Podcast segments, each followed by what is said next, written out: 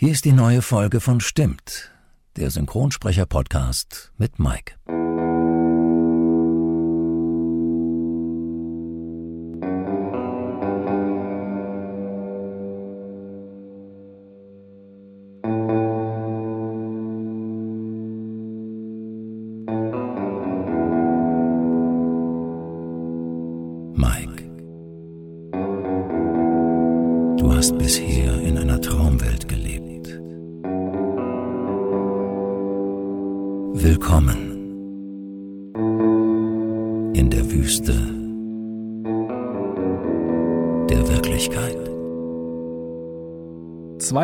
Sind jetzt wieder vorbei. Die Zeit rast aber auch, oder? Schön, dass ihr wieder mit dabei seid und vielen Dank für die vielen netten Reaktionen auf die letzte Folge mit Irina von Bentheim, der deutschen Stimme von Carrie aus Sex and the City.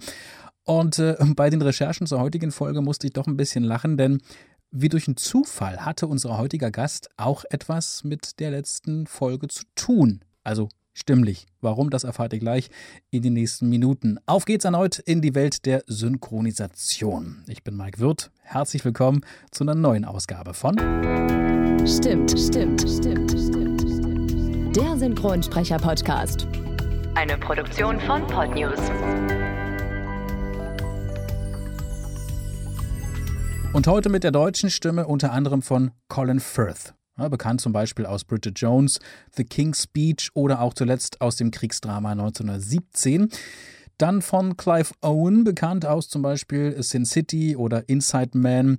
Und mein heutiger Gast leiht auch seine deutsche Stimme Lawrence Fishburne. Den kennen wir ja unter anderem aus Matrix, Continuum oder auch aus äh, Mission Impossible 3. Aber auch zum Beispiel spricht mein heutiger Gast Rupert Everett, bekannt aus den Filmen Die Hochzeit meines besten Freundes, Gefährliche Liebschaften oder auch als Prinz Charming aus den Schreckfilmen. Aber seine Stimme kennen viele auch als deutsche Synchronstimme von Chris Noth, alias Mr. Big. Sex and the City. Ne? So viel zum Zusammenhang zur letzten Folge mit Irina von Bentheim. Heute zu Gast Schauspieler und Synchronsprecher Tom Vogt. Grüße dich, hallo. Ja, danke für die Einladung. Hallihallo. Mensch, das sind aber auch Umstände, oder? Ja, wir hätten uns in anderen Zeiten vielleicht auch persönlich getroffen. Ne? Ja, durchaus. Äh, für alle, die jetzt sagen, oh, es klingt doch eigentlich so, als wäre Tom äh, Vogt gerade jetzt hier bei mir zu Gast im Studio. Nee, das ist nicht der Fall. Äh, nach wie vor herrscht Corona über uns alle. Das heißt, wir sind äh, via Skype verbunden. Aber ähm, da ja wir einen Profi auf der anderen Seite haben, schneidet er seine Spur mit. Und deswegen haben wir das Ganze zusammengemischt. Tom, kurz zu deiner Person. Geboren in Westfalen. Ja. in Essen Film, Fotodesign studiert und dann ging es quasi ab nach Berlin zur Schauspielschule. Und danach warst du noch so ein bisschen als Schauspieler tätig, aber wenn ich das richtig gelesen habe, so richtig dein Fall war das nicht, das Schauspielern, oder? Naja, ich bin ja heute noch Schauspieler, wenn ich da kurz äh, widersprechen darf. Denn das, was wir machen, beispielsweise im Synchron, ist ja auch Schauspielerarbeit. Oder ein Hörbuch erzählen oder äh, selbst ein Werbespot. Ja. Ja, also wenn du da nicht diesen Hintergrund hast, äh, also stößt du da vielleicht schnell an Grenzen. Man hat es schwer, oder? Wenn man nicht äh, aus dem Schauspielbusiness kommt, dann ja, Synchron also ich bin, bezeichne mich und betrachte mich nach wie vor als Schauspieler, nur dass ich eben mhm. jetzt nicht mehr Theaterschauspieler bin, sondern wenn du so willst, Mikrofonschauspieler mhm. oder eben Synchronschauspieler. So. Aber du spielst ja da auch die Rolle. Synchronschauspieler, ähm, tätig bist du seit 1990. Mhm. Wie ging das damals bei dir los? Naja, mm, ich war eben vier Jahre äh, im Theater gewesen und ja, das hast du schon richtig erkannt. Ich habe mich da nicht so richtig wohlgefühlt und nie so richtig angekommen gefühlt. Und ähm, bin nach Berlin gegangen, als die Mauer fiel und äh, wollte dann hier mein Glück versuchen, so wie wie im Märchen sozusagen. Mhm. Und das Sprechen war immer und die Sprache und die Literatur war immer das, was mich eigentlich am meisten am Theater fasziniert hatte und am Schauspielerdasein fasziniert hatte. Mhm. Äh, also Film, Fernsehen und sowas hatte ich damals überhaupt nicht auf dem Schirm. Und als ich hierher kam, habe ich mich in relativ kurzer Zeit bei äh, syn verschiedenen Synchronfirmen und äh, Radiosendern vorgestellt. Mhm. Und das ging dann sehr, sehr schnell. dass ich also erste kleine Rollen bekam. Also es ist einfach so, wenn du hier ähm, zu Aufnahmeleitern gehst und du hast sozusagen eine professionelle Vita vorzuweisen und die sehen, du hast gespielt, hast vielleicht auch gedreht und so weiter, also hast wirklich Berufserfahrung, mhm. dann äh, geben dir in der Regel die Aufnahmeleiter auch eine Chance. Ja, dass mhm. du es, also ist vielleicht schon sozusagen Vorwegnahme einer Frage, die vielleicht später mal kommt, wer weiß, wie wird man denn Synchronschauspieler oder wie kommt man in das Geschäft rein? in dem Moment, wo du, wie gesagt, eine professionelle Vita mitbringst, bekommst du eigentlich auch deine mhm. Chance, dich mal auszuprobieren mit kleinen Rollen. Und so war das bei mir damals auch. Und äh, das hat mir von Anfang an total Spaß gemacht und ich habe richtig Blut geleckt. Also ich habe richtig mhm fast von Anfang an gewusst, ich glaube wirklich von Anfang an gewusst, das ist mein Ding, das macht mir so einen Spaß, ja. Aber das war ja eigentlich, äh, ich sag mal, Learning by Doing, ne? Also weil diese Synchronarbeit selbst war ja für dich völlig neu. Mhm. Das heißt, du hattest niemanden wirklich, der dich da eingeführt hat in diese Tätigkeit oder, oder? Nein, das gibt's gar nicht. Leider. Also heute gibt es äh, tatsächlich Kurse, heute gibt es Leute, die äh, da richtig systematische Kurse anbieten oder es gibt äh, individuelle Coaches, die äh, sozusagen Leute einzeln an die Hand nehmen und ihnen so mhm. das eine oder andere beibringen und zeigen, mhm. was ich ja zum Beispiel auch mache. Ich habe ja auch so ein kleines Coaching-Projekt, äh, was jetzt in Corona-Zeiten entstanden ist oder endlich mhm. umgesetzt wurde. Die Idee war schon schon lange vorhanden, aber jetzt war auf einmal plötzlich die Zeit da, mich da auch wirklich hinterzuklemmen. Ja. Und äh, das ist wirklich, wie du sagtest, Learning by Doing, wobei das am Anfang meistens eben auch Rollen sind im sogenannten Ensemble. Ja, das mhm. heißt also, wenn du dir einen großen Kinofilm vorstellst, dann hast du ja, oder in der Serie ist es analog auch, dann hast du äh, natürlich die Hauptrollen und dann hast du die mittleren und die kleineren Rollen. Und dann hast du viele Rollen, die eben wirklich nur praktisch einen Satz haben oder die im Restaurant vielleicht nur die Hintergrundunterhaltung mhm. machen. Ja, also da, du, du, hast die Protagonisten am Tisch und da sitzen noch 17 äh, andere Leute an anderen Tischen. Und in der mitgelieferten Tonspur, die aus Amerika kommt, reden die miteinander Englisch. Mhm. Das funktioniert aber nicht in der Synchronfassung. Ja? Das heißt, das waren deine Anfänge? Ja, so fängt man an. Also mhm. du fängst an mit solchen Sachen wie Madame, Sie wünschen, was darf ich Ihnen bringen? Oder mhm. ach, das Huhn war nicht gut. Keine Ahnung.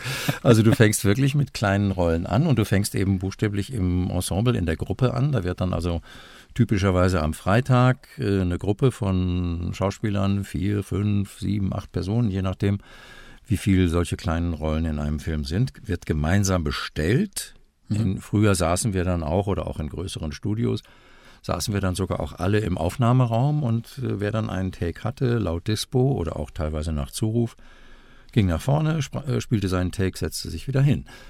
Und äh, insofern hattest du die Möglichkeit, auch die anderen zu beobachten und zu sehen, was machen die denn und wie geht das hier überhaupt, ja, also was mache ich, um den O-Ton zu hören und so weiter und wo höre ich mich selber äh, und wie ist so eine Notierung im Synchronbuch zu verstehen. Da stehen dann manchmal mhm. kleine Zögerer und Abkürzungen und Pünktchen und so Zeichen, die man äh, vielleicht nicht äh, spontan immer sofort versteht.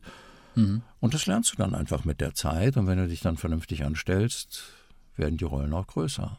Dann und wird man eben möglicherweise auf dich aufmerksam und dann heißt es, Mensch, gib mir den doch mal auf einer kleinen Rolle, will ich mal ausprobieren.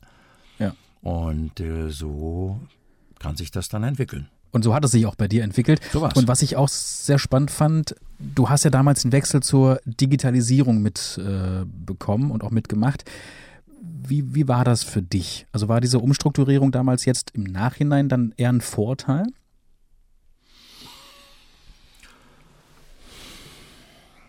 Schwer zu sagen. Du, du merkst es an meinem Zögern. Mhm. Es hat vielleicht finanzielle Vorteile, dass man sozusagen mehr schafft in kürzerer Zeit. Und wir werden ja zum Teil nach Takes bezahlt, also nach sozusagen mhm. nach gesprochenen Sätzen vereinfacht äh, gesagt. Aber der große Nachteil, der dabei entstanden ist und den ich als wirklich ganz gravierend finde, dass besonders bei uns das zu einer großen Vereinzelung geführt hat. Mhm. Ich will jetzt nicht sagen Vereinsamung, denn ich meine, über sein persönliches Leben hat ja jeder nach wie vor äh, selber zu bestimmen und man muss nicht einsam sein, aber es ist tatsächlich so, dass, dass ich viele, vor allem von den jüngeren Kollegen, überhaupt nicht mehr kenne, weil wir nicht mehr zusammen ins Studio bestellt werden. Ja. Also ich stehe nicht mehr neben jemandem am Mikrofon äh, und spiele einen Dialog mit einem Partner, der an meiner Seite steht, sondern das wird alles einzeln nacheinander aufgenommen.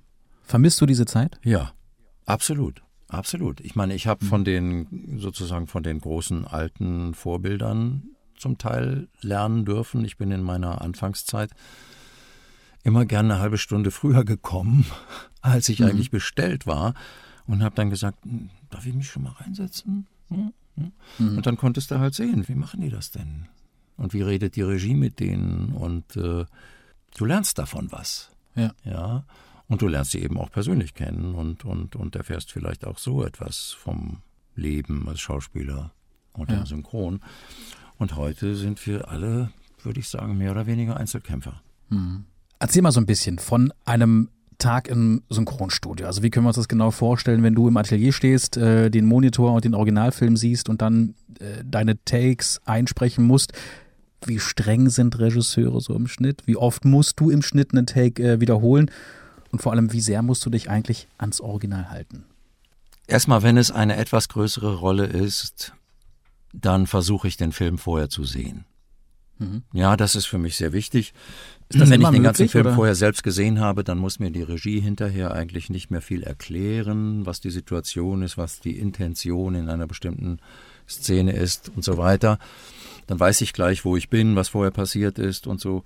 Das erleichtert, äh, finde ich, sehr die Arbeit gegenüber einem einfach nur so sozusagen trocken und nicht vorgewärmt reinspringen und sich so Take für Take durchhandeln. Mhm. Das äh, finde ich ganz furchtbar. Ist nicht immer möglich, den Film vorher zu schauen. Fast oder? immer. Ja. Doch, eigentlich schon. Also es gab mal eine Zeit, wo ähm, die das extrem restriktiv behandelt haben, äh, um Schwarzkopien oder solchen Dingen mhm. äh, vorzubeugen. Aber die Auftraggeberfirmen haben auch gemerkt, dass man so eigentlich nicht arbeiten kann. Also dass man einen Film einfach nicht gut synchronisieren kann, wenn man ihn nicht kennt und nicht sieht. Mhm. Ja. Äh, also insofern gibt es eigentlich immer die Möglichkeit. Also bei nicht ganz so hochgehängten Sachen kann man ohne weiteres früher eine DVD oder heute einen Stream bekommen. Und bei Dingen, die mit sehr hoher Sicherheitsstufe behandelt werden, wie was weiß ich, Bond oder Star Wars oder solche Geschichten, da musst du dann in die Synchronfirma und da bekommst du dann vom Aufnahmeleiter irgendwie ein personalisiertes Exemplar ausgehändigt und das darfst du dann nur in einem bestimmten Raum gucken und das darf diesen Raum auch nicht verlassen. Aber die Möglichkeit, einen Film zu sehen, wenn du ihn sehen willst, hast du eigentlich immer. Und ich will den immer vorher sehen, wie gesagt, mhm. weil ich dann einfach weiß, was auf mich zukommt und dann sozusagen die Rolle schon ein Stück weit verinnerlicht habe, bevor ich den ersten Take spreche. Mhm. Die Synchronbücher, die sind in der Regel gut, sage ich jetzt mal und orientieren sich natürlich sehr stark am Original. Also solche Dinge wie, weiß ich nicht, früher mit, äh, wie hieß das, die zwei oder so, was so berühmt dafür wurde, für so lustige, draufgelegte Dialoge, die eigentlich im Original in der Form gar nicht vorkamen. Ich glaube, das ist eine extreme Ausnahme. Heute noch weniger. Noch äh, kommt es noch weniger vor, einfach weil wir ja heute durch, sei es durch äh, Blu-ray, DVD oder auch im Stream, die Möglichkeit haben, zwischen verschiedenen Sprachen zu wechseln. Mhm. Und da will kein Auftraggeber mehr, dass dann auf der deutschen äh, Tonspur Comedy gemacht wird, mhm. äh, die mit dem Original nichts zu tun hat, also selbst wenn das noch so gut ist, ja. Also selbst wenn mhm. du dich wegwirfst dabei, aber wenn der Film dadurch einen ganz anderen Charakter kommt, das äh, lässt sich kein Warner oder Netflix oder wer auch immer lässt sich das bieten heute. Mhm. Insofern ist diese Verbindlichkeit schon sehr groß. Was nicht heißt, dass man nicht im Einzelfall auch Dinge ändert, wenn sich etwas mal nicht gut anhört oder vom Synchron her nicht gut aussieht oder im Dialog dann doch nicht so gut funktioniert, wie man es vielleicht beim Schreiben dachte. Natürlich mhm. kann dann auch geändert werden. Und da arbeitest du ja sehr eng mit den Regisseuren zusammen. Wie Natürlich. streng sind diese im Schnitt? Streng ist eigentlich ein Wort, das, ich, das mir da gar nicht einfällt. Ich würde mal sagen, es gibt unterschiedliche Stufen an Genauigkeit und äh, ja, vielleicht auch Feinhörigkeit, ja. Also es gibt äh, Produktionen, wo, sagen wir mal, die Regie relativ schnell mit dem zufrieden ist, was man anbietet. Was sicherlich zum Beispiel in, in relativ schnell gemachten und schnell synchronisierten Serien zum Beispiel häufiger vorkommt. Mhm. Und es gibt Produktionen wie äh, ja, die vielleicht vorhin genannten oder äh, ein besonderes Beispiel, was mir einfällt, war München. Das war ein Spielberg-Film über diese Anschläge damals auf äh, Olympia 1972 in München. Da hat die ganze Synchronisation des Films, glaube ich, sechs oder acht Wochen gedauert, statt ein bis einer Woche bis zehn Tagen, die so mhm. üblich wären für einen Film von dieser Länge. Also die Kollegen haben im Schnitt, glaube ich, sechs oder acht Takes in der Stunde gemacht und heute üblich ist eher sowas um 30. Ja, mhm. also was ich sagen will, das Pensum war ein Viertel von dem, was man normalerweise so schaffen sollte, weil es einfach absolut darauf ankam, dass das sozusagen hundertprozentig wird. Ja. Mhm. So nah wie möglich am Original, in jeder Bedeutungsnuance, in jeder Nuance der Stimme und und und. Und wie gesagt, streng ist da vielleicht nicht das richtige Adjektiv, ja? Mhm. Genau. Genau und ambitioniert, äh, feinfühlig, feinhörig sind dann eher Adjektive, die mir in den Sinn kommen. Und dann ist es leider eben oft auch eine Etatfrage. Da ist ein Film auf vier Tage kalkuliert und äh, der Regisseur hat den Auftrag, oder das Team hat den Auftrag, den in diesen vier Tagen eben auch wirklich jetzt äh, zu synchronisieren. Und wenn du jetzt fünf Tage oder sechs brauchst oder noch mehr, dann bedeutet das höchstwahrscheinlich für die Synchronfirma, dass es in den Verlust geht.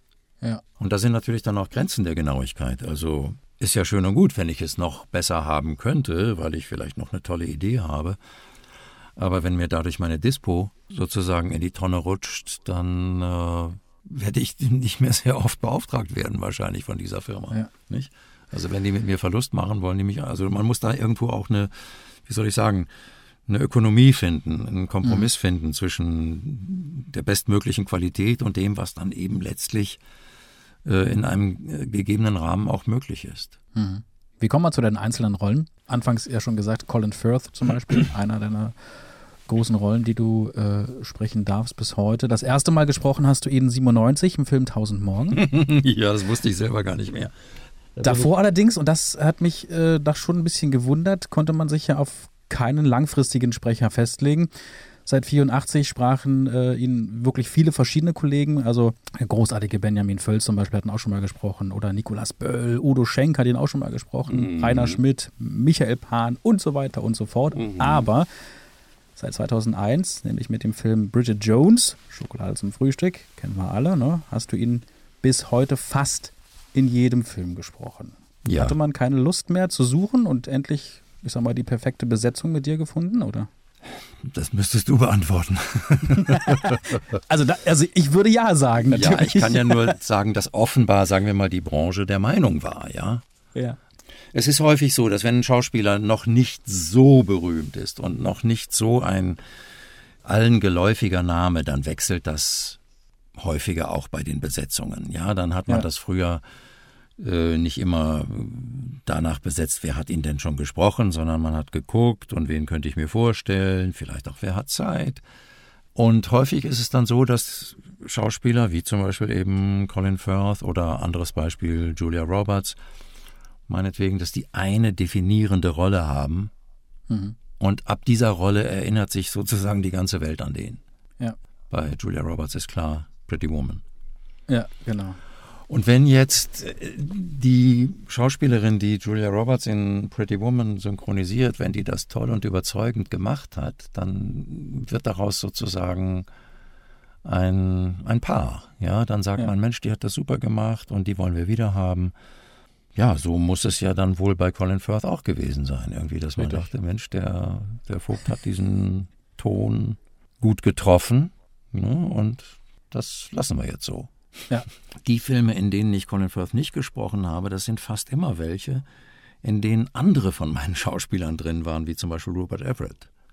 Mhm. Und wir hatten zum Beispiel eben äh, äh die Girls von Centrinian oder wir hatten die ähm, Oscar Wilde-Verfilmungen, wo jeweils Rupert Everett eine deutlich größere und äh, für den Fortgang der Geschichte wichtigere Rolle hatte, wo sich dann jeweils der Verleih, die Regie und auch ich dafür entschieden haben, zu sagen, dass es hier sozusagen wichtiger ist, dass ich Rupert Everett spreche.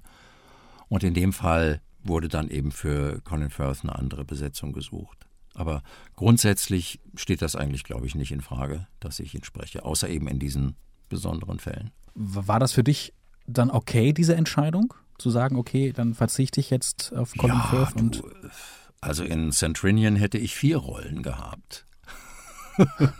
da war Rupert Everett als die Internatschefin, Miss Camilla Fritton, als mhm. ihr Bruder Carnaby Fritton. Da war Colin Firth als äh, Bildungsstaatssekretär oder Minister. Und dann war noch äh, Nathaniel Parker drin, Inspector Linley aus dieser ZDF-Krimireihe, den ich auch spreche. Ja. Also ich hätte vier Leute sprechen können. Das fällt dann ja, irgendwann ja. vielleicht doch auf.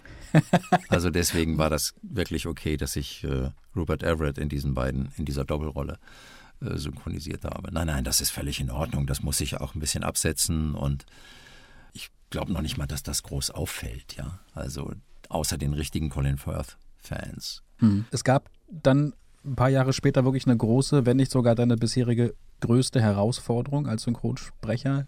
Das war der Film The King's Speech mhm. mit Colin Firth, der den King George den äh, Sechsten gespielt hat.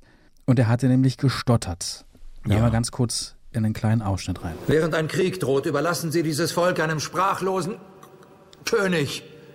Sie haben das Glück meiner Familie zerstört und das nur, um einen hochkarätigen Patienten zu um umgarnen, dem Sie unmöglich helfen konnten. Das wird enden wie beim wirren König George III. Und ich werde der wirre König George der Stotterer sein. So, und du durftest Colin Firth auch hier synchronisieren. Du hast stotternd schreien müssen. Colin Firth bekam ja im Original cholerische Anfälle. Auch das mhm. musstest du nachsynchronisieren, mhm. nachfühlen müssen. Das war dann mit Sicherheit wirklich viel Arbeit, ne? Das Stottern, das Atmen, aber auch diese, diese cholerischen Anfälle perfekt lippensynchron hinzubekommen, oder? Das war unglaublich schwierig. Also du hast äh, vollkommen recht, das war handwerklich definitiv äh, die schwierigste Rolle, die ich je hatte. Ja, und auch eine, die körperlich unglaublich anstrengend war dadurch. Mhm. In dieser Rolle ist äh, Colin Firth, Schrägstrich der König, einfach ständig auch wütend über sich selber. Ja, also er mhm. kann an sich selbst diese, dieses Stottern nicht ertragen, auch als erwachsener Mann. Er kann keinen Frieden damit machen. Also er ist im Grunde in einem ständigen Kampf mit sich selber. Und diese, diese Wut und diese Verzweiflung führt zu einer unglaublichen Spannung. Und aus dieser Spannung brechen dann immer wieder so Satzteile heraus. Und dann kommt es aber immer wieder auch zu schwersten Stockungen. Ja, zum Beispiel immer bei dem Wort König. Ja, das Wort König, das mhm. ist ja sozusagen die Verheißung und die Drohung seines Lebens, dass er eines Tages seinen Vater beerben und dann eben möglicherweise vor Publikum sprechen muss und eben in eine Rolle hineinschlüpfen muss, die vielleicht eben eigentlich seiner Natur gar nicht entspricht. Mhm. Und das macht es, ja, das macht es extrem schwierig, weil natürlich auch der Rhythmus dadurch kein natürlicher Rhythmus ist. Ja, also es gibt ja Sätze, die sagt einer im Original in einem sehr entspannten Parlando und äh, wenn du einfach selber auch entspannt bist und äh, der Text einigermaßen gut geschrieben ist, dann sitzt es sozusagen vom Synchron her von selbst. Mhm. Und hier hast du natürlich einen ständig stockenden, dann wieder hüpfenden, dann wieder rasenden, dann wieder stolpernden und hinfallenden Rhythmus, der unglaublich schwer zu treffen ist. Mhm. Da haben wir aber auch Zeit gehabt. Also das wussten auch alle, auch die Synchronfirma und alle Kollegen. Äh, also das war jetzt auch eine Produktion, die stand nicht unter Zeitdruck, sondern die, mhm. da wussten wir alle, wir arbeiten hier an was Besonderem. Ja, im Schnitt dauert das ja beim Film so, hast du ja vorhin gesagt, so drei, vier Tage. Ne? Ja, man kann sagen, also ein normaler Spielfilm mit normalem Wortanteil, der hat eigentlich früher immer eine Woche gehabt. Heute geht es eben auch durch die Digitalisierung zum Teil schneller. Mm, und natürlich bestimmte Actionfilme oder so, in denen hauptsächlich gehechelt und geschossen wird, äh, gehen noch mhm. schneller, weil die manchmal nur so 100 oder 200 Sprachtakes haben, statt, was weiß ich, 700. Ja. Und Filme wie München mit zweieinhalb Stunden Spieldauer und vielen, vielen Rollen, die haben dann eben auch mal, manchmal 1300 Takes und würden dann unter normalen Bedingungen vielleicht zehn Tage oder zwei Wochen dauern. Ja. Wie lange hat es bei The King's Speech gedauert? Wenn ich mich richtig erinnere, waren es insgesamt ungefähr acht Tage oder so reine Aufnahme im Studio. Das ja. Doppelte. Aber es war auf jeden Fall, wir hatten mehr Zeit. Wir haben vielleicht so 16, 17 Takes in der Stunde geschafft, so im Schnitt. Du hast dir den Film vorher angeschaut. Natürlich. Ähm, was, was ging da so in dir vor? Hattest du, ich sag mal, Respekt vor der Leistung von Colin Firth? Oh ja. Ja, ich finde, dass er das ganz großartig spielt. Also eben gerade in dieser Zerrissenheit zwischen Pflicht und Selbstzweifel. Mhm. Für mich ist es ein ganz, ganz großer Schauspieler, Colin Firth, eigentlich äh, in fast allem, was er macht. Ich sage jetzt mal in fast allem, weil manchmal er auch Filme annimmt, wo man denkt, naja, er wollte halt nicht zu Hause rumsitzen. Also es gibt auch Filme, die nicht so ganz seiner Qualität ja. entsprechen und dann sind leider auch manchmal welche dabei, wo vielleicht er auch von der Regie nicht so richtig gefordert oder geführt wird. Und dann kann es auch mal kommen dazu, dass, äh, dass ich das Gefühl habe, er ist jetzt nicht ganz auf der Höhe seines Könnens. Na, wir kommen ja ganz am Ende des Interviews nochmal zu sprechen, was so noch geplant ist im Jahr 2020, denn äh, das können wir jetzt im Vorhinein schon mal verraten. Es wird ja demnächst wieder einen neuen Film geben. Mit ihm mehr dazu aber am Ende des Interviews. Tom, wir kommen ja zu einem, zu einem anderen Schauspieler, den du auch synchronisieren darfst, äh, und zwar seit 2004, Clive Owen. Mhm. Und äh, seitdem, seit 2004, äh, sprichst du ihn auch fast in allen Filmen. In mhm. Inside Man zum Beispiel aus dem Jahr 2006. Da trägt ja Clive Owen über, ich sag mal, viele, viele Strecken im Film eine Gesichtsmaske. ja, sodass sein Mund nicht sichtbar ist. Ja. Wir haben mal ganz kurz in den Film rein, in diesen Ausschnitt. Mein Name ist Dalton Russell. Passen Sie gut auf, was ich sage, denn ich wähle meine Worte sehr sorgfältig. Und ich wiederhole mich nie. Ich habe Ihnen meinen Namen genannt, so viel zum Wer. Das Wo könnte man ohne weiteres als Gefängniszelle bezeichnen. Aber es ist ein himmelweiter Unterschied, ob man in einer kleinen Zelle hockt oder im Gefängnis. Das Was ist leicht erklärt. Vor kurzem habe ich verschiedene Abläufe geplant und in die Tat umgesetzt, um den perfekten Bankraub zu begehen. Das ist zugleich das Wann. Das Warum ist, neben dem offensichtlich finanziellen Motiv, außerordentlich simpel. Weil ich es kann. Bleibt nur noch das Wie zu klären. Und genau da, um es mal salopp zu sagen. Und da habe ich mir gedacht, weil ihr ja als Synchronsprecher, als Synchronschauspieler ja schon sehr auch auf die Lippen achtet beim, beim Synchronisieren. Wie war das für dich bei dieser Art der Synchronisation? Also war das eher ein Vorteil beim, beim Sprechen, nicht auf die Lippen, sondern dann doch eher auf Emotionen und Intention zu achten? Ja, das ist eine schöne Frage, eine gute Frage. Das war für mich tatsächlich wie eine Befreiung in einer gewissen Weise, eine Erleichterung. Also dieses auf die Lippen gucken ist nämlich eine ganz schreckliche Angewohnheit. Das auf die Lippen gucken ist Aufgabe der Cutterin oder des Cutters. Mhm. Der Schauspieler soll die Rolle spielen. Mhm. Und wenn man zu sehr auf äh, Lippen guckt und Pausen und diese ganzen Dinge als Schauspieler, dann finde ich, nimmt man natürlich einen Teil seiner Aufmerksamkeit und seiner Intensität von der Rolle weg. Mhm. Und in diesem Film mit der Maske war das insofern eine, noch eine zusätzliche Befreiung, weil ich ohnehin nicht groß auf die Lippen gucke, ehrlich gesagt. Mir sagen oft dann die Cutterinnen, sagen mir manchmal so, ja, hast gesehen, ne? Ich sage, nee, ich habe nichts gesehen. Ich habe meine Rolle gespielt. Was willst du? Mhm, okay. Ja, also nicht, nicht, nicht ruppig, nicht böse, sondern mehr so im Scherz. Aber ja. ich gucke tatsächlich nicht auf die Lippen. Ne, sondern ich gucke eher auf die Augen, ich gucke auf den Körper, ich gucke auf den, den, den, den Partner, mit dem gespielt wird. Und wenn mir dann gesagt wird, ja, hier musst du ein bisschen mehr verzögern, gut, dann gucke ich mir den Take daraufhin nochmal an oder ich test, teste ihn nochmal sozusagen technisch. Wo muss die Pause sitzen, wie lang muss sie sein und so weiter. Aber beim eigentlichen Spiel will ich davon eigentlich frei sein. Mhm. Ja, und insofern war das super. Ich musste im Grunde nur die Länge ungefähr einhalten, denn man sieht ja eh nicht ganz genau, wo er anfängt, wo er aufhört, ob er dazwischendurch mal zögert oder nicht, ob der Mund zu ja. ist oder offen. Ist alles dann relativ egal gewesen. Also ich fand das eine, eine sehr schöne Befreiung. Was ist so das Besondere am, am, am Schauspiel von, von Clive Owen?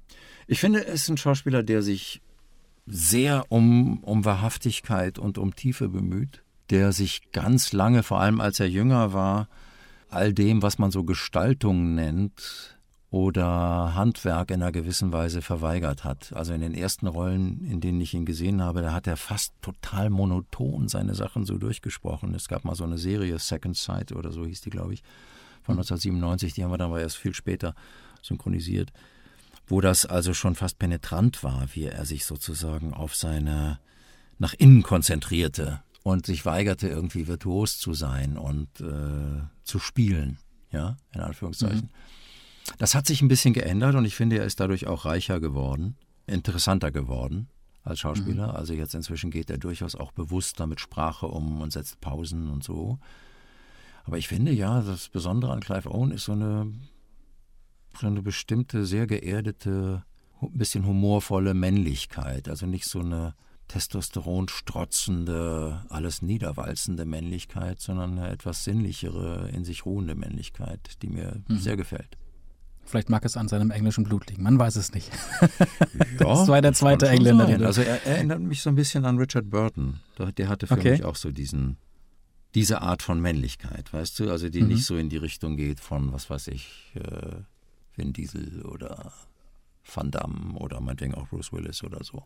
Ja. Mhm. Und einen weiteren großartigen Schauspieler, den du synchronisierst, ist Lawrence Fishburne. Ja. Also mal kein Engländer wie Colin Firth. Ja, ja, ja, ja, ja, aber auch absolut einer meiner Lieblinge. Wir gehen mal so ein bisschen in, in, in den Unterschied. Also wie sehr unterscheidet er sich im äh, Spielen, also im Vergleich zu den beiden Engländern? Ja, man müsste vielleicht damit anfangen, wie unterscheidet sich Fishburne von den Amerikanern? Ich finde nämlich, dass man bei ihm merkt, dass er einen Theaterhintergrund hat und deswegen einen ungewöhnlich bewussten Umgang mit Sprache. Mhm. Gerade zum Beispiel in dieser Morpheus-Rolle. Ja. Matrix. Mhm. Er macht sehr viel, also äh, im, im, Deutschen ist ja häufig, dass wir Dinge, die wir betonen wollen, dass wir da sozusagen einen Akzent drauf geben, dass wir das, die Stimme so ein bisschen heben oder ein bisschen lauter werden. Mhm. Bei den Briten und auch Amerikanern im Theater, die ist eine Tradition, Bedeutungen dadurch hervorzuheben, dass man Pausen macht, statt Betonungen. Und das macht Fishburne ganz stark. Dass er sich also die Sätze so strukturiert und rhythmisiert und durch diese Pausen, die er setzt, durch diesen sehr, finde ich, sehr, sehr bewussten Umgang mit der Sprache, da eine ganz, ganz große Klarheit reinbringt. Ja, mhm. Und obwohl er ja einen ziemlichen äh, Körperumfang inzwischen auch mitbringt, ist er eben nicht so der Bauchschauspieler, bei dem das alles so boah, heraus bricht mhm. und herauspurzelt. Ja? Also er spielt überlegt quasi. Ne? Ich finde ja. Ich finde, dass er mhm. sehr, sehr gesteuert, sehr klar, also nicht in dem Sinne, dass es dadurch mechanisch wirkt oder unglaubwürdig wirkt, überhaupt nicht, aber dass er, dass da eine große, große Bewusstheit dabei ist, wie er spielt. Ja. Ist das für dich eine große Herausforderung? Im Gegenteil, das kommt mir entgegen. Das ist ja auch mein okay. Naturell. ich glaube, das ist auch der Grund, weshalb ich dann letztlich jetzt auch auf Fishburne hängen geblieben bin. Mhm. Äh, in den ersten Jahren musste ich ständig irgendwelche Castings machen für Fishburne, weil man das anscheinend nicht so richtig glauben konnte, dass das gut passt. Mhm. Aber wenn du eben an Morpheus denkst in Matrix, Matrix. ja, mhm. kannst du dich an irgendeinen Satz erinnern, den der schnell gesprochen hat? Wahrscheinlich nicht. Aus dem Stegreif jetzt nicht. Wird schwierig, nee. Denn ja. die Art, wie er redet, ist äh, eben immer sehr, also mit einer ganz entspannten Stimme, so ganz im Körper, mhm. ganz weich, mit so viel Luft auch dabei, ne? so ein bisschen raunend, rauchend, rauschend. Und eben, du hast bisher in einer Traumwelt gelebt, Mike. weißt du? Willkommen in der Wüste der Wirklichkeit. Und diese, diese Pausen, die musst du ja leben. Weißt du, die musst du ja. leben, die musst du füllen, die dürfen nicht technisch klingen, ja. Und das finde ich, kann man eine Herausforderung nennen, aber ich finde es einfach eine wunderbare Herausforderung, die ich äh, wirklich total gerne annehme, weil wenn ich das nicht schaffen würde, wäre ich total unglücklich, ja. Also mhm. das ist für mich das Besondere an Fishburne und da gibt es durchaus eben auch eine Parallele vielleicht zu den zu den britischen Schauspielern, die ja meistens auch so eine Ausbildung haben. Und auch, ja. auch, auch Colin Firth zum Beispiel ist jemand, der äh, sehr stark auch mit diesen Pausen äh, arbeitet und damit sozusagen die Bedeutung strukturiert, den Sinn eines Satzes strukturiert und dessen, was er, was er spielen will. Was eben Clive Owen am Anfang überhaupt nicht gemacht hat. Während eben diese richtigen Bauchschauspieler, bei denen so alles so aus der Emotion und aus der Spontanität kommt, da würde ich mich so von meinem Naturell her eher schwer tun. Hm. 1999 gab es den ersten Teil von Matrix. Richtig. Äh, und man kann, Mai glaube 99 ich, haben wir das aus, man- äh, aufgenommen. man, man kann schon sagen, dass dieser Film Geschichte geschrieben hat. Ja, Ja. da wurde ja wirklich alles äh, neu definiert, was Kino kann. Wir hören mal ganz kurz rein in einen kleinen Ausschnitt. Dies ist deine letzte Chance. Danach gibt es kein Zurück. Schluckst du die blaue Kapsel, ist alles aus. Du wachst in deinem Bett auf und glaubst an das, was du glauben willst. Schluckst du die rote Kapsel, bleibst du im Wunderland. Und ich führe dich in die tiefsten Tiefen des Kaninchenbaus. Und auch du hast ja selbst ähm, mal gesagt in einem Interview, dass The Matrix dein Durchbruch als Synchronsprecher gewesen ist. Wie, wie wurde der für dich spürbar? Ja, das war, ich meine, das war das erste Mal eine, eine Hauptrolle in einem wirklich großen Blockbuster. Und äh, ich denke, ich habe das ganz angemessen und ganz adäquat gemacht. Und die Branche hat das auch gedacht. Und man hat einfach danach gespürt, also es kamen auch Leute und haben gratuliert. Und ich habe gespürt, dass das ja von meinen Kollegen in den unterschiedlichsten Funktionen äh, wahrgenommen und angenommen und äh, für gut geheißen wurde, ja. Also so ein bisschen, ja, du bist jetzt einer von uns. ja, so. Ist, ist dir das wichtig? Wer möchte nicht gerne anerkannt sein in dem, was er tut? Oder es gibt einige, die sagen, pff, ist mir egal, ich weiß, dass ich gut bin oder es ist mir egal, ich mache ja eh bloß einen Job. Nee. Aber da gibt es halt auch dann die anderen, so wie Nee, dich. Die also, sagen, dass ich das jetzt da nur einen Job mache, so sehe ich es nicht und da bin ich auch ganz froh drüber.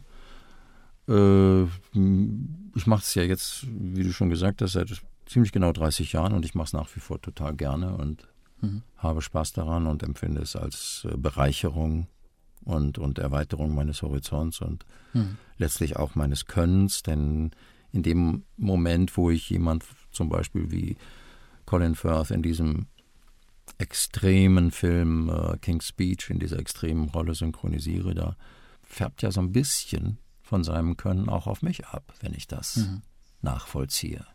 Ja, das bleibt ja nicht komplett folgenlos. Nee, also als Job in, in diesem banalen Sinne sehe ich es überhaupt nicht. Ja gut, ich meine, wenn jetzt die Kollegen mich alle doof fänden und sagen würden, der macht es ganz schlecht, und ich würde immer noch denken, ich mache es ganz gut. dann läuft irgendwas falsch.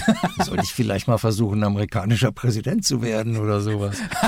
Also nein, okay. weiß nicht, ich würde wahrscheinlich trotzdem weitermachen, keine Ahnung, aber äh, trotz, ja, weißt du, nach fast zehn Jahren, ich habe mich ja wirklich so hochgedient. Ne? Ich habe ja mit diesen kleinen Rollen, wie ich es beschrieben habe, ganz am Anfang angefangen und dann so kleinere, also erstmal das Ensemble, dann kleinere Solorollen, dann mal eine durchgehende kleinere Rolle in einer Serie, dann eine etwas größere Rolle in einer Serie durchgehend und so, dann erste Rollen in Kinofilmen, auch wieder ganz klein. Dann gab es so einen ersten Halbdurchbruch mit äh, Rupert Everett in Hochzeit meines besten Freundes, wo er ja diese wirklich unnachahmliche, schöne Rolle gespielt hat von dem schwulen Freund von Julia Roberts.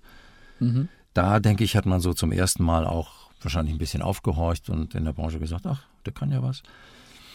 Und äh, trotzdem würde ich sagen, also dass dieser Durchbruch, wie auch immer du das nennen willst, zu den Leuten, die man für sehr anspruchsvolle Rollen in großen Filmen holt, dass der, denke ich, mit äh, Matrix erreicht war. Und dass du was drauf hast, das merkt man ja auch in der Vielfalt deiner Rollen, die du sprechen darfst. Wir kommen mal von Action und Science Fiction jetzt mal zum Animationsfilm. Wir haben ihn ja gerade schon angesprochen, auch vorhin schon bei Colin Firth. Du sprichst nämlich auch den Robert Everett. Ja, Vielen ja bekannt auch sehr gerne. Im, ja, und äh, vielen bekannt ja im Original auch als äh, Prince Charming im Animationsfilm Genau. Shrek. Ja, und da hast du ihn ja auch synchronisiert. Auch hier hören wir mal ganz kurz rein. Reite, rüstiges Ross, auf zum obersten Raum des höchsten Turmes, wo meine Prinzessin ihrer Rettung durch den gut aussehenden Prinz Charming harrt. Und nicht nur den Sprechanteil hast du übernommen, ähm, sondern auch den Gesangsteil. Auch hier hören wir mal ganz kurz rein. Ich bin's, sitz hier auf meinem stolzen Tier, Prinzessin, meine Maid, wirst bald durch mich befreit. Bin stark und schnell und stets für dich zur Stell. Schlag zu mit Macht, schüttle mein Haar für dich ganz so. Wie war's für dich zu singen? es war ein Traum. Ein Traum ist wahr geworden. Wirklich. Ich habe mir das immer gewünscht, auch mal singen zu dürfen. Und es war dazu letztlich äh, im Synchron noch nie gekommen. Und dann war eben jetzt diese Szene hier, wo er, er ist ja eben ein Prinz, er hat alle mhm. Macht, also so ein Kim Jong-un in diesem Reich sozusagen. Er hat alle Macht und äh, er lässt da eben diese Oper inszenieren mit sich selbst in der Heldenrolle und er lässt es sich mhm. auch nicht nehmen, das zu singen, aber er kann das natürlich nicht. Also er kann nicht wirklich singen wie ein Opern- oder Musical-Darsteller. Er hat sich aber alle schlechten äh, Macken und Angewohnheiten aus dem Schlager und so auch reingezogen und singt das dem, dementsprechend dann auch technisch unvollkommen und geschmacklich unterirdisch. Und das war ein, ja, es war ein Fest. Es war harte Arbeit, es war wirklich harte Arbeit. Wir hatten einen äh, sehr erfahrenen, sehr unbestechlichen musikalischen Leiter, der ganz, ganz viel Filme auf diesem Niveau schon gemacht hatte, sehr, sehr viel Erfahrung hatte, der mit uns diese ganzen Sachen aufgenommen hat, Friedemann Benner. Ja, der war einer von diesen sehr, sehr genauen äh, der sehr genau äh, wusste, was er wollte und auch wusste, wie er es kriegt. Und wir haben da mhm. einige Stunden an diesem einen Song gearbeitet. Äh, und dann haben auch Tonmeister und Cutter sicherlich auch noch mitgeholfen, dass es dann so geworden ist, dass man gesagt hat, ja, das, das lassen wir jetzt. Also es gibt in solchen Fällen häufiger auch mal die Entscheidung, dass ähm, die Leute, die sprechen, nicht unbedingt die gleichen sind, die die Songs singen. Ja. ja also manchmal werden dann eben erfahrene Sänger, Musicaldarsteller oder so genommen für die Songs. Und die Sprecher dürfen eben nur den, den Sprechteil synchronisieren. Also mhm. ich hatte hier das Glück, das so mit äh, Gottes und der Nachbarnhilfe so hinzukriegen, dass es dann tatsächlich auch genommen wurde, was mir äh, große Freude gemacht hat. Auch hat man, heute noch. Ich finde es wunderbar. Hat, hat man dich vorher gefragt, äh, sag mal, Tom, hast du Lust, das auch zu singen, oder? Ja, tatsächlich. Ich wurde auch gefragt. Es gibt ja auch Kollegen, die sagen, nee, ich will das gar nicht, fühle mich ja, dabei genau. nicht wohl. Ich, ich wurde schon gefragt, ob ich das mir zutraue oder machen möchte. Und ich habe gesagt, also versuchen will ich es auf jeden Fall. Ist ja, also, wenn dann hinterher gesagt wird, ah, du kriegst es aber stimmlich oder musikalisch nicht hin, na gut, dann muss man mhm. das akzeptieren. Ne? Das sind Profis, die das letztlich entscheiden. Das äh, hätte ich dann auch akzeptiert, klar. Aber ich wollte es versuchen. Ne? Ich habe mich reingeschmissen, so gut es ging. Und ich finde jetzt auch, wenn man das hört, dass, dass das ja doch zu der Rolle auch passt, so wie es jetzt geworden ja. ist. Wäre es für dich generell mal so ein Wunsch, ähm, mehr zu singen als Synchronsprecher in einer Rolle, oder? Ja, du, ich könnte auch gerne Klavier spielen und äh, und, und dies und das und jenes. Ich habe auch acht Jahre lang versucht, Golf zu spielen, ohne jeden Erfolg und dann die Schläger wieder weggelegt. Mangels Talent. Ja, das wäre schön, aber ja, ja, schön wär's. Du hast so viele tolle Rollen synchronisieren dürfen. Ähm, man hört dich ja außer den hier schon angesprochenen Schauspielern als deutsche Stimme von Aaron Eckhart in The Dark Knight, großartiger Film, oder auch Mark Strong in Sherlock Holmes da war ich echt fasziniert, weil ich glaube, ich habe die neuen Synchronfassungen geschaut, nämlich als Robert Duval in der neuen Synchronfassung von Pate 1 und 2, ja.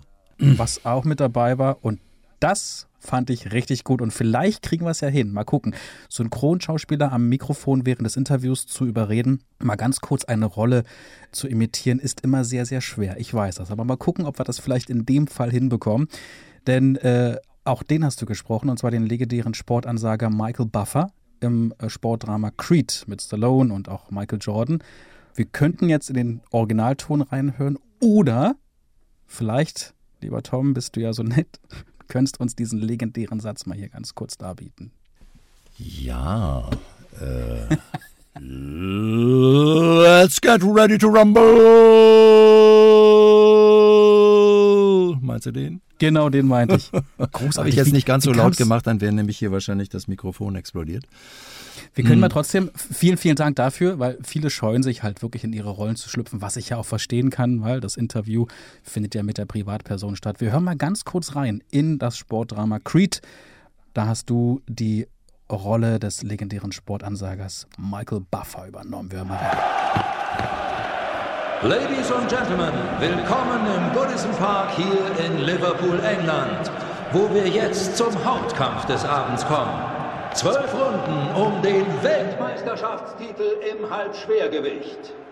Für die Tausenden hier in der Arena und die Millionen, die uns von zu Hause weltweit zusehen. Ladies and Gentlemen. Uh, let's get ready to rumble! Es war zwar nicht viel Text, aber dafür dann doch ein sehr äh, prägender. War das für dich etwas Besonderes, Michael Buffer zu synchronisieren? Ja, durchaus. Ich meine, der ist ja schon eine Ikone aus eigenem Recht. Nicht? Also er hat diese Kunstfigur Michael Buffer kreiert, hat diesen Spruch kreiert, mhm. hat äh, äh, Copyright auf all diese Dinger, verkauft Tassen, T-Shirts, Mützen und ich weiß nicht was mit diesem Spruch. Er ist mit Sicherheit der reichste und erfolgreichste Sprecher der Welt. Also es ging mal die Zahl, er hat mit seinem Merchandising schon über eine Milliarde Dollar umgesetzt. Oh, Wahnsinn. Da werden auch ein paar Cents für ihn hängen geblieben sein. Hm, durchaus. Also ein extrem erfolgreicher Geschäftsmann und äh, Medienunternehmer und ja, der hat da eine, einen tollen Style kreiert. Mhm. Ja, das ist auch nicht so ganz einfach, das nachzuvollziehen, so dass es dann auf Deutsch eben auch noch gut klingt. Ja. Ja, das sind schon auch handwerkliche Herausforderungen. So, lieber Tom, jetzt kommen wir mal zur Rolle deines Lebens, zu Mr. Big zu Sex and Na, the das City. war die Rolle seines Lebens eigentlich, wollte ich gesagt haben, wenn ich das mal irgendwo gesagt habe. Für, für Chris Noth. Für Chris Noth, genau. Ja, also für mich würde ich das nicht so sagen. Aber für Chris Noth, denke ich, war dieses Mr. Big wirklich sozusagen die definierende große Rolle, die ihn so ins allgemeine Bewusstsein gehoben hat. Wir hatten ja vor zwei Wochen Irina von Bentheim zu Gast, die deutsche ja. Stimme von, von der Carrie. Und heute haben wir quasi den männlichen Part dazu. Wir hören mal ganz kurz in die Serie rein. Sex in the City und den charmanten Mr. B. Wieso bist du eigentlich hier? Ich habe verdammt viel Zeit gebraucht, um hierher zu kommen. Mhm. Aber ich bin da. Du bist die eine für mich. Tom, wie ging das damals los mit dieser Rolle? Also konntest du dir damals schon vorstellen, dass diese Serie und auch die Kinofilme, die ja dann folgten, so einen enormen Erfolg feiern würden? Ehrlich gesagt ja. Denn ich hatte mich 98 aus dem Seriengeschäft rausgeklinkt. Mhm. Ich hatte damals äh, acht Jahre sehr intensiven Synchronisierens hinter mir und fühlte mich so ein bisschen ausgelaugt davon. Ja, das Seriengeschäft ist ja auch äh, wirklich sehr anstrengend. Man steht oft von morgens bis abends im Studio und macht dann eben auch über längere Perioden immer wieder das Gleiche und ich hatte das Gefühl, ein bisschen hm, Abstand zu brauchen davon und auch wieder ein, etwas mehr Hoheit über meinen eigenen Kalender zu bekommen und nicht so sehr in der Hand von Aufnahmeleitern zu sein, die äh, über mich verfügen und mich sozusagen hin und her schieben, wie sie es äh, für ihre jeweilige Serie brauchen. Mhm. Was tatsächlich äh, recht normal ist, wenn man in dem Geschäft unterwegs ist. Und ich hatte 98 aufgehört und hatte auch gesagt, ich möchte keine Serien mehr synchronisieren. Mhm. Und dann kam, ich glaube, das war 2000 oder sowas, kann das sein? 2000, 2001? Der, irgendwo, also nach dem Start natürlich in den USA, der war, glaube ich, 99. Genau. Kam dann eben ein Anruf von der Arena Synchron, die diese Synchronisation gemacht haben. Mhm. Und die haben gesagt, Tom, wir wissen ja, dass du das eigentlich nicht willst, aber guck dir das hier mal an. Wir haben dich da im Auge für diese Rolle und wir glauben, dass das ganz toll wäre, wenn du das sprechen würdest. Guck dir das mal, mal an, das ist was Besonderes. Mhm. Und dann habe ich die erste Folge bekommen, dann habe ich mir die angeguckt, dann habe ich gedacht, das ist was Besonderes. Ja. weißt du? Trotz so Serie. Also ich, ich habe diese Serie gesehen, ich habe diesen Typen gesehen, diese Konstellation mit Carrie und ihm und mit den drei Freundinnen mhm. und habe gedacht, boah, das ist so witzig und so gut geschrieben und gespielt und äh, das hat so ein hohes Niveau, mhm. dass ich dachte, ja, das möchte ich machen. Also ich konnte jetzt natürlich nicht voraussehen, dass das jetzt so einen Erfolg haben wird, wie du eben äh, die Frage formuliert hast. Aber dass das was Besonderes ist, mit einer besonderen Qualität und dass ich da Lust habe, dabei zu sein, das wusste ich dann. Und dann habe ich eben äh, diese Serienrolle als eine der wenigen Ausnahmen in den letzten 20 Jahren mhm. angenommen. Wirst du heute noch auf diese Rolle angesprochen? Also im Alltag nicht. Klar, im Geschäftsleben kommt das schon mal vor. Oder wenn manchmal, wenn ich mit einer Agentur zu tun habe, Werbeagentur oder irgendwelchen PR-Leuten oder so, da gibt es schon noch eingefleischte Fans auch heute, die dann sagen, oh, Mr. Big. Sag mal bitte für mich, du bist die eine für mich Kleines. Oder kannst du mir bitte den AB besprechen? Das kommt schon mal vor, aber es ist selten. Ja. Tom, neben dem Synchron sprichst du auch unter anderem für Videospiele. Du äh, sprichst Dokus, Kino- und Radiowerbung, liest auch Hörbücher. Welche von all diesen Tätigkeiten macht dir am allermeisten Spaß? Ich würde tatsächlich sagen Synchron und Werbung. Und zwar Werbung jetzt äh, sicherlich auch, weil es gut bezahlt ist. Ja, mhm. also das spielt sicherlich im Hinterkopf auch eine Rolle. Aber mir liegt einfach dieses super feine Arbeiten, was du in der Werbung hast. Du hast da irgendwie einen Text, der eigentlich normal gelesen 13 Sekunden braucht. Du hast aber nur 10 Sekunden Zeit. Es darf aber natürlich nicht gehetzt klingen und es muss alles drin sein an Bedeutung und Inhalt und Stimmung und äh, Lebendigkeit und so, was der Kunde sich wünscht. Und das finde ich ist eine richtig große Herausforderung und mhm. das macht mir total Spaß, das hinzukriegen. Also auch sozusagen die unmöglichen Sachen hinzukriegen. Ich bin dann auch extrem fleißig. Ich mache sie auch ein 30 Mal und auch noch ein 31. Mal, wenn es noch nicht gut war. Und häufig ist es auch so, dass äh, Auftraggeber schon sagen, ja, super. Und ich sage, nee, aber das könnte man noch probieren. Lass mich das nochmal machen. Und, so. und ich finde diese, diese Feinarbeit, also so ein, sozusagen so eine Miniatur hinzukriegen, mhm. die total in sich stimmig ist und äh, auf den Punkt. Das macht mir total Spaß. Mhm. das macht mir mehr Spaß, als jetzt irgendwie ein, sieben Stunden Hörbuch zu lesen. Ja, das sind Sachen, da weiche ich eigentlich immer eher zurück und sage, ach, habt ihr nicht einen anderen? Also ich bin nicht so sehr der Marathonmann, okay. mehr der, mehr der Sprinter. 2020 ist noch nicht so alt. Wir stecken immer noch drin in der Corona-Krise. Hoffentlich ist die auch bald wieder vorbei und es kann weitergehen mit Kino vor allem äh, und mit anderen diversen Projekten. Aber in welchen Projekten werden wir dich denn in diesem Jahr hoffentlich noch hören können?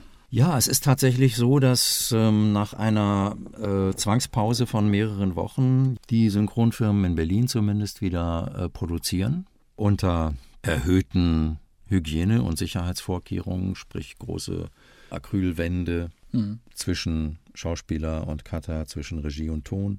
Und deswegen kommt auch jetzt demnächst wieder neues Material. Aber natürlich sind die Kinos noch geschlossen. Das heißt, die Verleihe halten Filme auch zurück. Und teilweise kann ja auch noch nicht gedreht werden. Also es wird sicherlich eine gewisse Durststrecke geben. Mhm. Ja, also es wird vom, von der Menge des Materials her sicherlich dünner sein als in anderen Jahren. Mhm. Ganz klar was aber, demnächst aber einige Sachen sind ja schon abge abgedreht und auch schon synchronisiert. Ich habe ja am Anfang gesagt, es gibt ja auch dieses Jahr noch einen neuen Film mit Colin Firth. Ja, es gibt einen Film, der heißt Der geheime Garten, The Secret Garden. Mhm. Das ist eine Geschichte, es ist wohl so ein Jugendbuchklassiker. Ich kannte das vorher nicht, ehrlich gesagt. Die ist schon mal in den 80er Jahren verfilmt worden und mhm. ich glaube sogar dann nochmal. Hat mich so ein bisschen an Narnia erinnert. Also ein Mädchen kommt in das Haus ihres Onkels wo der seinen Sohn quasi gefangen hält, äh, im Schlafzimmer, im Kinderschlafzimmer, gelähmt, im Bett liegend. Ein ganz verbitterter Mann, alles ist grau und dunkel und staubig in dem Haus und dieses Mädchen bringt, wie man sich denken kann, Widerspruchsgeist, Vitalität, Lebensfreude ins Haus und äh, entdeckt einen geheimen Garten der Fantasie, in den sie dann mit diesem angeblich gelähmten Sohn des Onkels äh, mhm. äh, entflieht und Abenteuer erlebt. Mhm. Ja. Na, und er ist eben sehr verbiestert, verbittert und äh, genau. bedroht sie und, und schimpft sie aus und droht damit, sie ins Internat zu stecken. Und, äh, was ja in England, wie man weiß, nicht immer Zuckerschlecken bedeutet hat. Und natürlich geht es am Schluss gut. Ohne jetzt zu viel Wollte ich gerade sagen, lass uns mal nicht so viel spoilern, weil also das Buch kann ich jedem wirklich wärmstens ähm, ans Herz legen. Habe Äh, ich es denn einigermaßen richtig beschrieben? Ja, hast du. Also klar weichen die Filme immer so ein bisschen vom Buch ab, aber so im, im Kontext war alles drin, worum es auch im Buch geht. Wollen wir mal hoffen, dass ähm, die Kinos bald wieder aufmachen und wir dann. Ja, eben, denn der Kinostart war schon im letzten Jahr eigentlich für Juni gedacht. Ach, Aber wir werden natürlich Juni schon. 2020 äh, noch keine Kinovorstellungen in Deutschland erleben. Ja. Davon gehe ich ganz stark aus, nicht? Also deswegen weiß ich nicht, wird es im Stream kommen, wird es verschoben, so wie eben der Bond oder Mulan in Herbst, Winter verschoben? Ja. Äh, Weiß ich im Moment nicht. Wie, wie kommst du nach wie vor mit der Corona-Krise zurecht? Ich muss sagen, dass es mir persönlich relativ gut geht. Ich bin gesund, meine Kinder sind gesund, alle in meinem Umkreis sind gesund, sogar meine bald 88-jährige Mutter. Und natürlich ist der Auftragseinbruch massiv. Also Ende Februar hat das Telefon schon stillgestanden und wenn jemand anrief, dann war es eine Absage. Ich hatte in März, April vielleicht 15 Prozent vom normalen Volumen zu tun. Also teilweise nur einen Termin in der Woche oder so. Ganz, ganz wenig. Es geht jetzt langsam los. Wir müssen ja noch ein paar Monate damit leben. Also selbst wenn wir ganz optimistisch sind, äh, was äh, Impfungen angeht, wird sicherlich äh, in diesem Sommer es noch nicht so sein, dass die ganze Bevölkerung geimpft werden kann, egal wie die Nachrichtenlage aussieht. Insofern müssen wir einfach damit umgehen. Ich persönlich, ja, ich habe meine Kinder, ich habe meine Freundin, Familie, gute Nachbarn, einen Garten, in dem wir spielen können und so. Also toi toi toi. Gott sei Dank.